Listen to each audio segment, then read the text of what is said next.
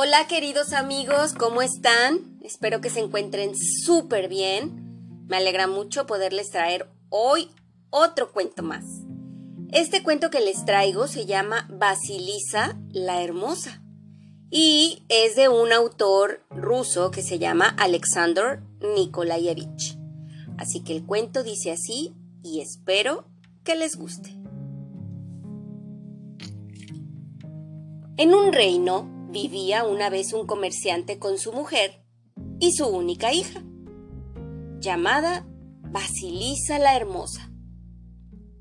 Al cumplir la niña los ocho años, se puso enferma su madre y presintiendo su próxima muerte, llamó a Basilisa. Le dio una muñeca y le dijo,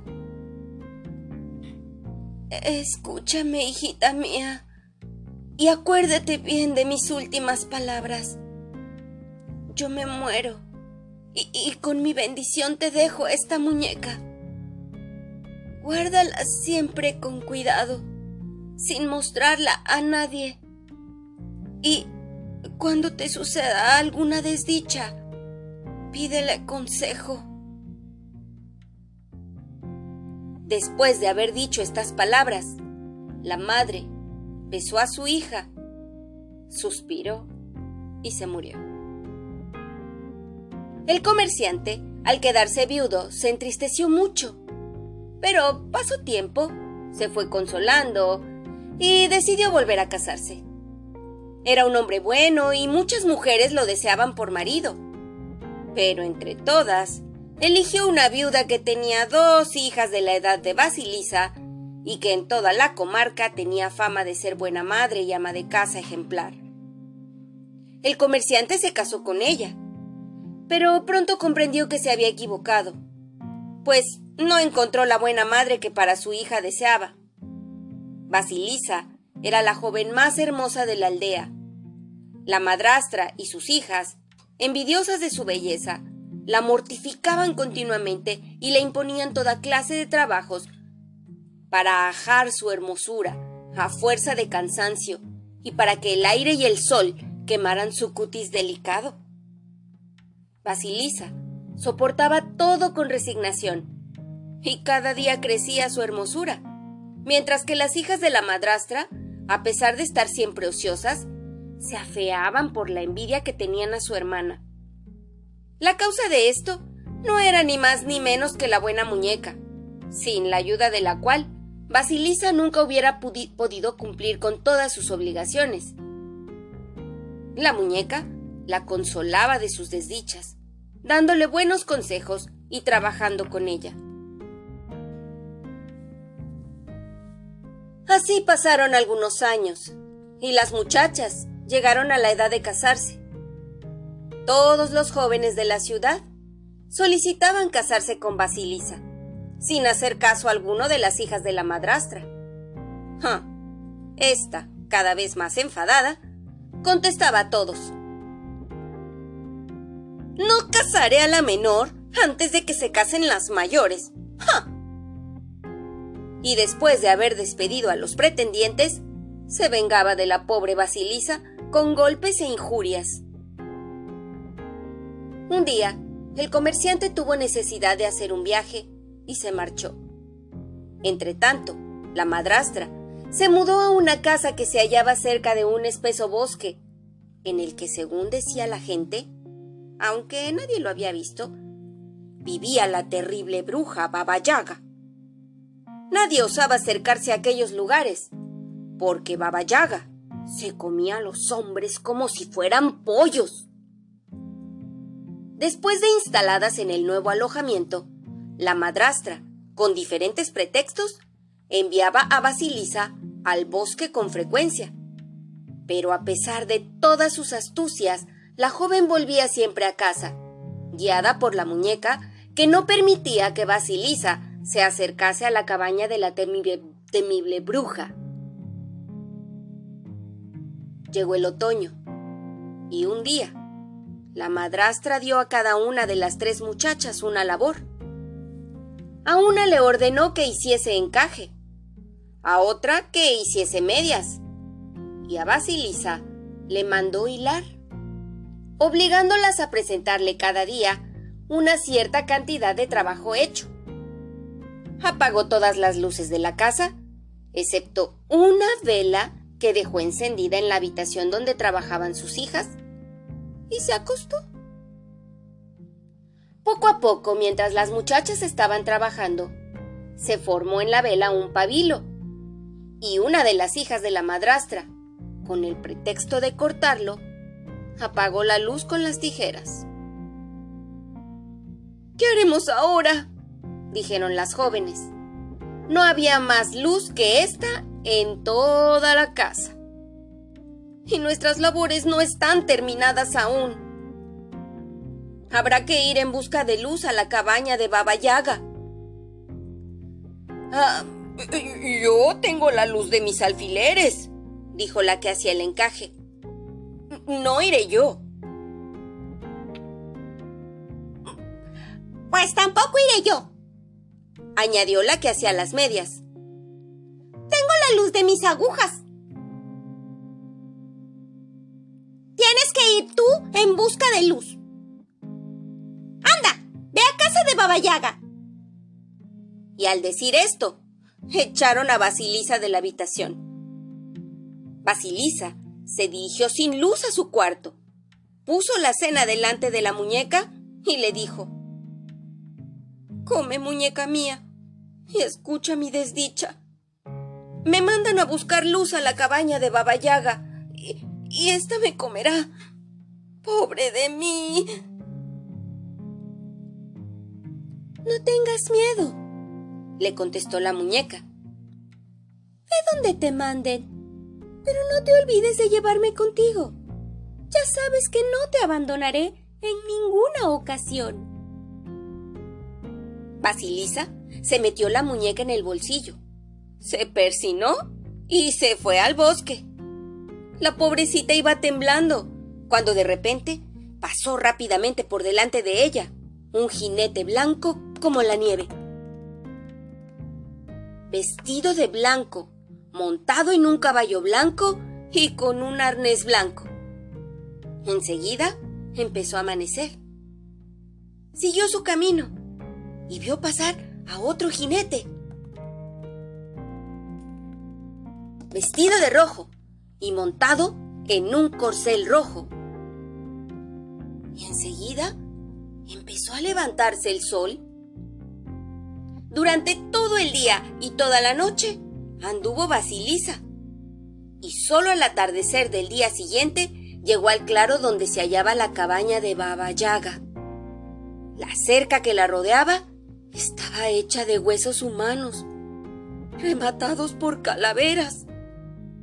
Las puertas eran piernas humanas, los cerrojos, manos y la cerradura, una boca con dientes. Basilisa se llenó de espanto. De pronto, apareció un jinete todo negro, vestido de negro y montado en un caballo negro.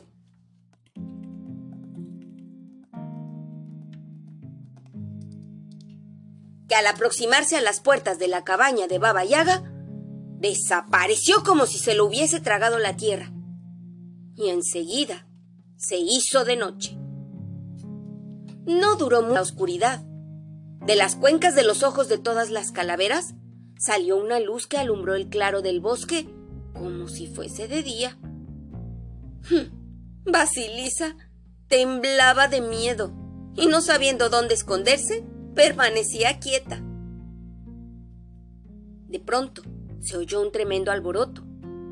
Los árboles crujían, las hojas secas estallaban y la espantosa bruja Babayaga apareció saliendo del bosque, sentada en su mortero, arreando con el mazo y barriendo sus huellas con la escoba. Se acercó a la puerta, se paró y husmeando el aire gritó. ¡Huele a carne humana! Mm, ¿Quién está ahí? Basilisa se acercó a la vieja, la saludó con mucho respeto y le dijo, Soy yo, abuelita. Las hijas de mi madrastra me han mandado que venga a pedirte luz. Bueno, contestó la bruja. Ah, las conozco bien. Quédate en mi casa y si me sirves a mi gusto, te daré la luz. Luego, dirigiéndose a las puertas, exclamó. ¡Ea, mis fuertes cerrojos! ¡Ábranse! ¿Ea? ¡Mis anchos puertos! ¡Déjenme pasar! Las puertas se abrieron. Baba Yaga entró silbando, acompañada de Basilisa, y las puertas se volvieron a cerrar solas. Una vez dentro de la cabaña, la bruja se echó en un banco y dijo Quiero cenar. Sirve toda la comida que está en el horno. Basilisa encendió una tea acercándola a una calavera y se puso a sacar la comida del horno y a servírsela a Baba Yaga. La comida era tan abundante que habría podido satisfacer el hombre el hambre de diez hombres. Después trajo de la bodega de vinos cerveza, aguardiente y otras bebidas. Todo se lo comió y se lo bebió la bruja. Y a Basilisa le dejó tan solo un poquitín de sopa de coles y un pedacito de pan. Se preparó para acostarse y le dijo a la nueva doncella Mañana tempranito, después que me marche, tienes que barrer el patio, limpiar la cabaña, preparar la comida y lavar la ropa. Luego, tomarás del granero un celemín de trigo y lo expurgarás maíz que tiene mezclado. Procura hacerlo todo, porque si no, te comeré a ti.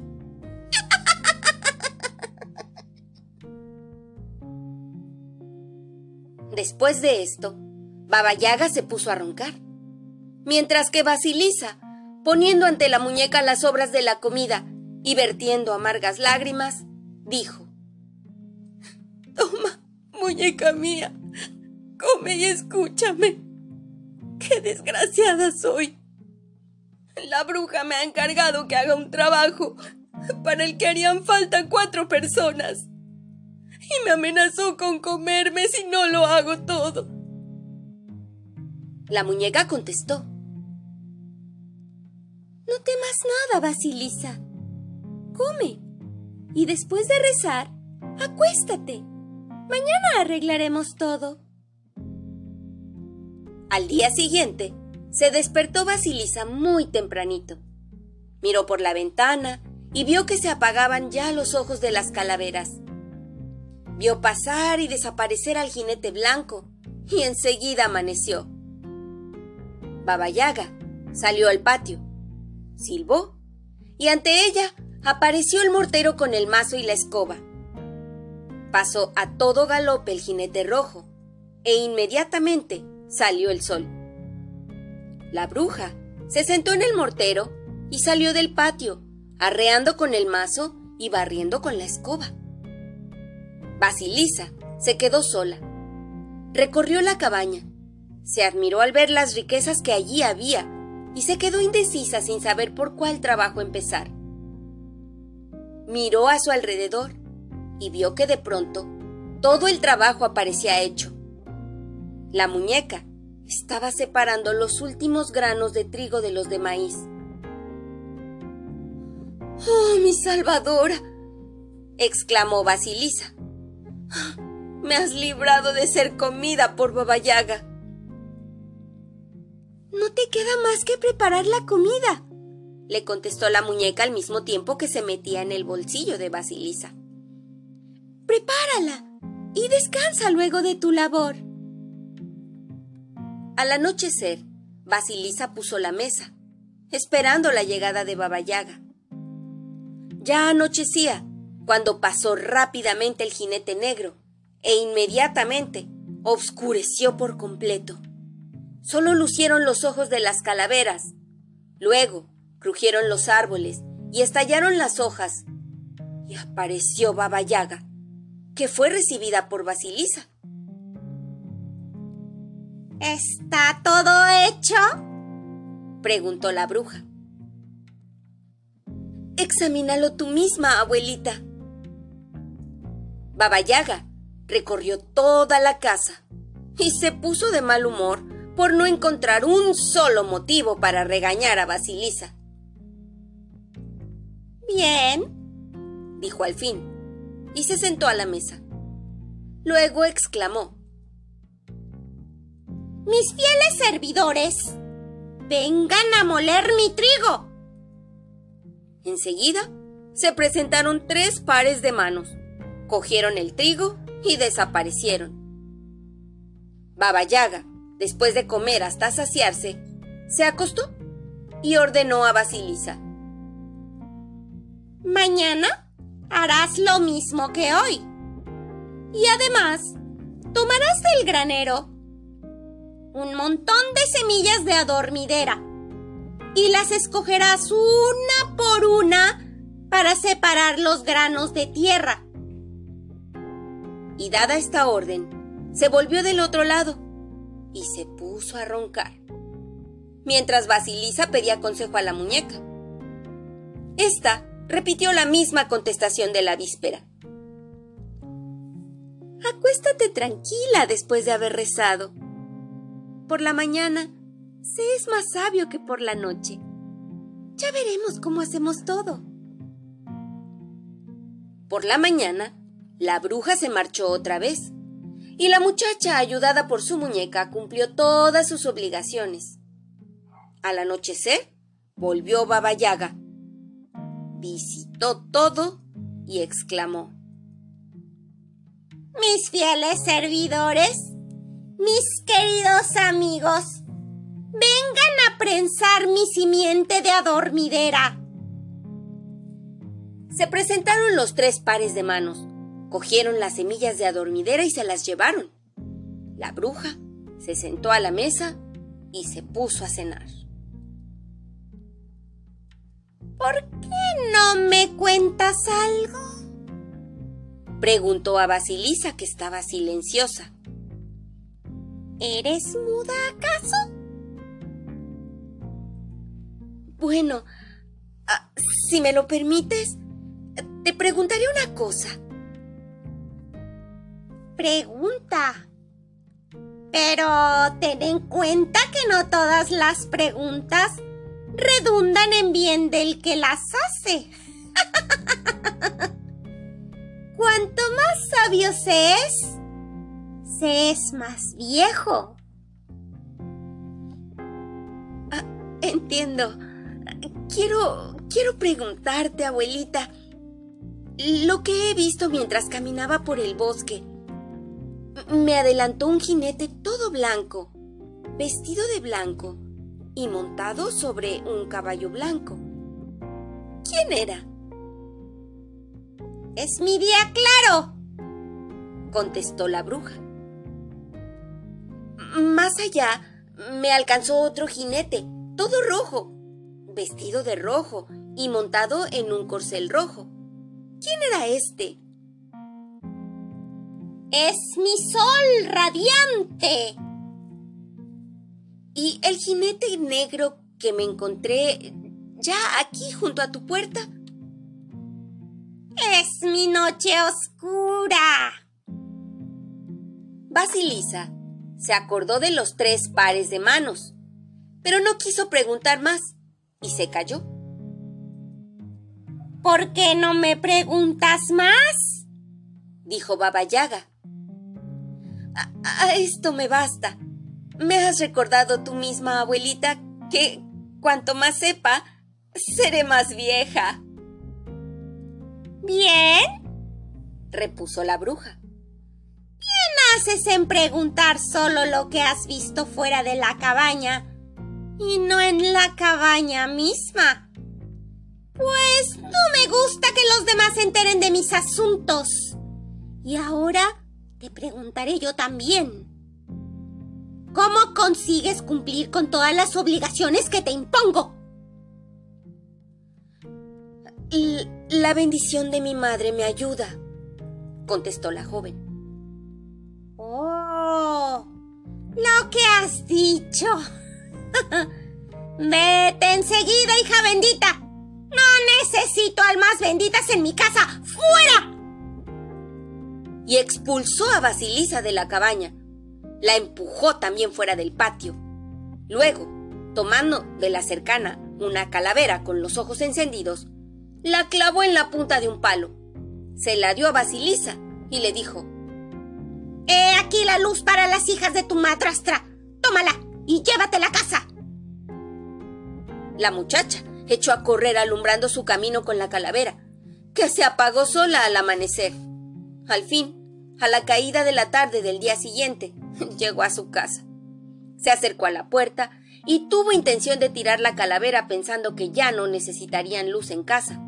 Pero oyó una voz sorda que salía de aquella boca sin dientes, que decía No me tires, llévame contigo. Miró entonces a la casa de su madrastra, y no viendo brillar luz en ninguna ventana, ah, decidió llevar la calavera consigo. La acogieron con cariño y le contaron que desde el momento en que se había marchado no tenían luz. No habían podido encender el fuego y las luces que traían de las casas de los vecinos se apagaban apenas entraban en casa. ¿Acaso la luz que has traído no se apague? dijo la madrastra. Trajeron la calavera a la habitación y sus ojos se clavaron en la madrastra y sus dos hijas, quemándola sin piedad. Intentaban esconderse, pero los ojos ardientes las perseguían por todas partes. Al amanecer, estaban ya las tres completamente abrazadas. Solo Basilisa permaneció intacta. Por la mañana, la joven enterró la calavera en el bosque, cerró la casa con llave, se dirigió a la ciudad, pidió alojamiento en casa de una pobre anciana y se instaló allí, esperando que volviese su padre.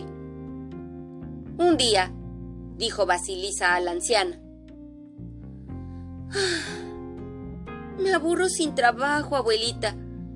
Cómprame del mejor lino e hilaré para matar el tiempo. La anciana compró el lino y la muchacha se puso a hilar. El trabajo avanzaba con rapidez y el hilo salía igualito y finito como un cabello. Pronto tuvo un gran montón suficiente para ponerse a tejer pero era imposible encontrar un peine tan fino que sirviese para tejer el hilo de Basilisa, y nadie se comprometía a hacerlo. La muchacha pidió ayuda a su muñeca, y ésta, en una sola noche, le preparó un buen telar. A fines del invierno, el lienzo estaba ya tejido y era tan fino que se hubiera podido enhebrar en una aguja. En la primavera lo blanquearon y entonces, dijo Basilisa a la anciana, Vende el lienzo, abuelita, y guárdate el dinero. La anciana miró la tela y exclamó, No, hijita, ese lienzo, salvo el azar, no puede llevarlo nadie. Lo enseñaré en palacio. Se dirigió a la residencia del zar y se puso a pasear por delante de las ventanas de palacio. El zar la vio y le preguntó ¿Qué quieres, viejecita? Majestad, contestó ésta. He traído conmigo una mercancía preciosa que no quiero mostrar a nadie más que a ti. El zar ordenó que la hiciesen entrar, y al ver el lienzo se quedó admirado. ¿Qué quieres por él? preguntó. No tiene precio, padre y señor. Te lo he traído como regalo. El zar le dio las gracias y la colmó de regalos. Empezaron a cortar el lienzo para hacerle alzar unas camisas. Cortaron la tela, pero no pudieron encontrar lencera que se encargase de coserlas, La buscaron largo tiempo y al fin el zar llamó a la anciana y le dijo, Ya que has sabido hilar y tejer un lienzo tan fino, por fuerza, tienes que saber coserme las camisas. No soy yo, Majestad, quien ha hilado y tejido esta tela. Es labor de una hermosa joven que vive conmigo. Bien, pues que me cosa ella las camisas. Volvió la anciana a su casa y contó a Basilisa lo sucedido, y ésta repuso. Ya sabía yo que me llamarían para hacer este trabajo. Se encerró en su habitación y se puso a trabajar. Cosió sin descanso y pronto tuvo hecha una docena de camisas. La anciana las llevó a palacio y mientras tanto Basilisa se lavó, se peinó, se vistió y se sentó a la ventana esperando lo que sucediera. Al poco rato vio entrar en la casa a un lacayo del zar, que dirigiéndose a la joven, dijo Su Majestad el zar quiere ver a la hábil lencera que le ha cosido sus camisas, para compensarla según se merece. Basilisa la Hermosa se encaminó a palacio y se presentó al zar. Apenas éste la vio, se enamoró perdidamente de ella. Hermosa joven, le dijo, no me separaré de ti, porque serás mi esposa. Entonces tomó a Basilisa la hermosa de la mano, la sentó a su lado y aquel mismo día celebraron la boda. Cuando volvió el padre de Basilisa, tuvo una gran alegría al conocer la suerte de su hija y se fue a vivir con ella. En cuanto a la anciana, la joven Sarina la acogió también en su palacio y a la muñeca la guardó consigo hasta los últimos días de su vida, que fue toda ella muy, muy feliz. Y colorín colorado, este cuento se ha terminado. Si les gustó, compártanlo por favor en todas sus redes sociales y por favor suscríbanse a nuestras redes sociales.